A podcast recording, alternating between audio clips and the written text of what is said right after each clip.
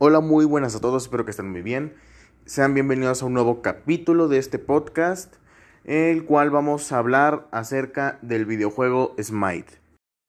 Smite es un videojuego de acción MOBA en tercera persona, creado y publicado por Hi-Res Studios para Microsoft, Xbox One, PlayStation 4 y Nintendo Switch. Por primera vez el juego había sido anunciado el 21 de abril de 2012 en el PAX Hest la beta cerrada comenzó el 31 de mayo de 2012 y la beta abierta el 24 de enero de 2013. Y finalmente fue lanzado oficialmente el juego el 25 de marzo de 2014, pero esto en PC. Ya después la versión para Xbox One fue lanzada el 19 de agosto de 2015, el 31 de mayo de 2016 para PlayStation 4 y el 24 de enero de 2019 para la Nintendo Switch. Ok, por primeras, todos oyendo la palabra MOBA, se nos viene a la mente el típico más conocido y más famoso MOBA en estos tiempos, que sería el League of Legends, o conocido como LOL. Y es totalmente entendible debido a que este ha sido el que ha acaparado mayor fama y ha dejado a los demás MOBAs por muy debajo y casi no conocidos por la demás gente. Uno de estos ejemplos es Smite. Pero realmente este MOBA merece un poco más de atención a pesar de que seguramente ya está casi casi en decadencia el videojuego. Lo estoy diciendo porque ya no está siendo muy jugado y porque ya no está recibiendo tanta atención como lo recibía antes. Porque realmente es un juegazo. Realmente sí tiene mucha diferencia con League of Legends. A pesar de ser el mismo tipo de videojuego, tener el mismo género, con diferentes habilidades, diferentes dioses, porque los personajes que manejamos en este videojuego son dioses. ¿Quién no ha querido alguna vez manejar a Zeus? O si no, manejar a Ra. O manejar a Thor, a Odín.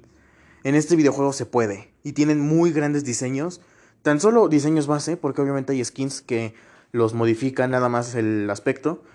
Pero realmente las skins base están muy bien hechas y muy bien diseñadas, la verdad. Y más aparte, no solamente hay de las más conocidas, ni los dioses más conocidos. Obviamente a quienes todos conocen es a Zeus, a Odín, a Thor, por ejemplo también a Ra, a Anubis, pero hay otros dioses a los que ni siquiera pueden conocer y realmente les gusten.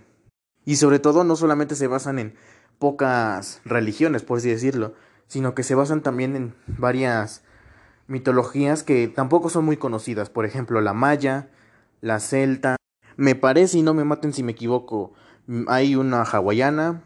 Y no solo dioses, sino que también como un poco de leyendas de la antigua, de la antigüedad al fin y al cabo. Porque por ejemplo está el rey Arturo, está Merlín, también inclusive está Baba Yaga. O sea, realmente es, Might tiene muchísimas variedades de dioses, personajes para utilizar. Y todas las habilidades y todas las pasivas de estos dioses son totalmente diferentes. Ningún dios es igual a otro para nada.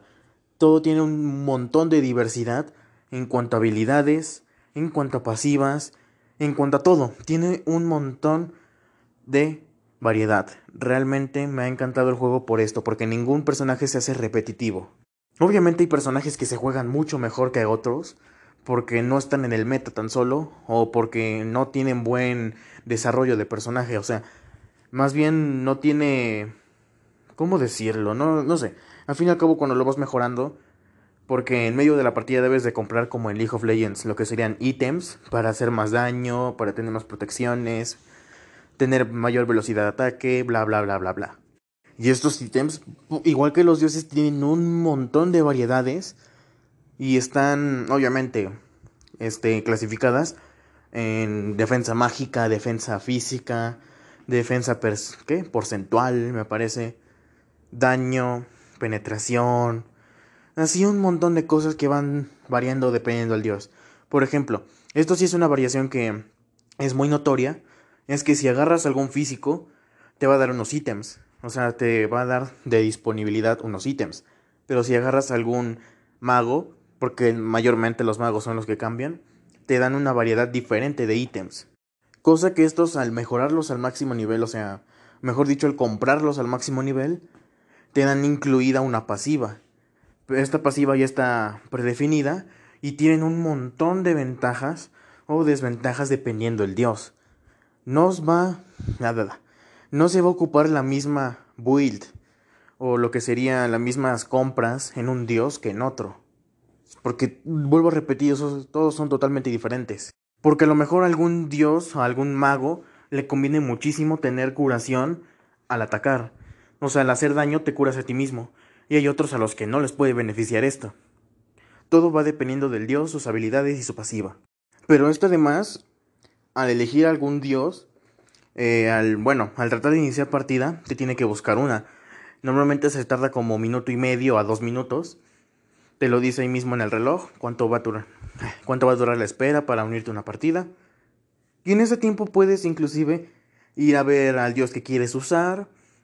Este, inclusive puedes leer qué, de qué tratan sus habilidades, qué es lo que hacen. Al ir subiendo de nivel en la propia partida, vas a poder subir alguna de tus habilidades. Igual vas a poder ver el desarrollo, o sea, cuánto tiempo va a durar de espera, o sea, de recalentamiento la habilidad, por así decirlo. También puedes ver el daño que va a hacer al momento de mejorarla en la propia partida. En esa misma opción, o bueno, en ese mismo lugar vas a poder observar las skins que tienes o alguna skin que quieras comprar, cuánto vale o cómo la puedes conseguir. Y esta, una cosa curiosa que realmente me encantó, es que al momento de cuando estás esperando, yo mínimo sí me pongo muy al corriente o sí me gusta leer lo que serían las mitologías. Y cada dios o cada personaje tiene disponible su historia. Por ejemplo, están todas las historias, te, cuentan así como de, este es el dios de tal, y hay varias leyendas que dicen esto, esto, esto. Está realmente interesante porque prácticamente te va como que dando un poquito más de conocimiento acerca del dios y de la mitología en general. Por ejemplo, en la historia de Loki te cuenta más o menos lo que sería el Ragnarok, o lo que se planea hacer en el Ragnarok. De Kukulkan te cuenta un poco acerca del inicio de su leyenda, y quien no sepa quién es Kukulkan es prácticamente Quetzalcoatl, pero en maya. Y hablando, además, de lo que serían las skins, las skins que cuestan ahora sí que gemas, que sería la moneda especial del juego con la que comprar cofres, con la que comprar skins, realmente las skins están demasiado bien hechas están muy bien diseñadas y realmente tienen un gran diseño. Obviamente algunas son súper chingonas o súper increíbles y otras realmente se quedan muy sosas, pero ahí están las skins, a quien le guste. Obviamente va a haber buenos y malas, obviamente, pero bueno. Por ejemplo, están las que van a salir actualmente o las que ya salieron actualmente. Esto lo estoy grabando el ¿qué? 6 de julio. Y hasta donde sé, van a sacar las skins de Avatar. Ya saben, la de Ang, la de Zuko y la de la otra que se me va el nombre. Eh, así que por esto puede que inclusive den un poco de popularidad del juego. Pero no solamente están estos personajes. También hay uno que otro personaje que está metido en Smite como skin. Y las habilidades, vuelvo a repetir, son muy variadas. Puede que sea una habilidad simplemente hacia adelante que daña al enemigo a los peones o súbditos que estén delante. Hay unos que son de área, obviamente, hay unos que son cuerpo a cuerpo, inclusive hay una que te teletransporta o inclusive te hace invisible. Esto ya realmente es muy, muy de estar viendo todo el videojuego, porque si me pongo a explicarlo, ni siquiera yo me sé totalmente todas las habilidades y todas las pasivas, así que mejor descárgate el juego, pruébalo, ve todo y entretente. Realmente vale la pena. Y si realmente quieres tener la experiencia completa, este, no te digo que lo compres ni te estoy incitando a comprarlo, pero una recomendación es que te compres lo que sería el pase de dioses, que sería darte todos los dioses que han salido actualmente. Este cuesta dinero real, así que por eso no les estoy insinuando a que lo compren, pero si quieren sentir la experiencia así completa e ilimitada, porque actualmente yo he jugado cerca de un año Smite, un poco menos tal vez, y realmente no tengo ni el 50% de dioses porque cuestan una elevada suma que realmente se puede obtener fácil. Pero tampoco es que lo esté jugando todo el día, así que esto ya será de que ustedes vean, porque cada dios obtiene mm, más o menos rápido, ¿vale? Y pues prácticamente los roles son los mismos. En el jungla está la línea de mid, Está la línea de solo, está la línea de carry, están las dos junglas del lado izquierdo y del lado derecho. Eso es totalmente normal. Igual los roles de los personajes son los mismos, lo que sería guardián, guerrero, mago, asesino y cazador. 5 contra 5 en la jungla y bla bla bla bla. Es prácticamente eso lo mismo por ser el mismo estilo de MOBA. Así que realmente, ¿qué estás esperando? Si tienes una consola, descárgalo. No pesa mucho. Este, si tienes una PC gamer, descárgalo igual, está muy bueno. Que yo sepa en laptop, no corre demasiado bien o ni siquiera corre, la verdad no tengo ni idea. Pero si tienen la disponibilidad de poderlo jugar, realmente jueguenlo. Está muy entretenido el estarlo jugando. Y además de que los jugadores no son tan tóxicos como son en League of Legends, la verdad. Uno que otro sí suele ser demasiado tóxico, pero este la mayoría de jugadores tratan de que no sean tóxicos. O mínimo en mi experiencia no son tan tóxicos, la verdad. Así que espero les haya gustado, les haya entretenido y se animen a jugar este juego.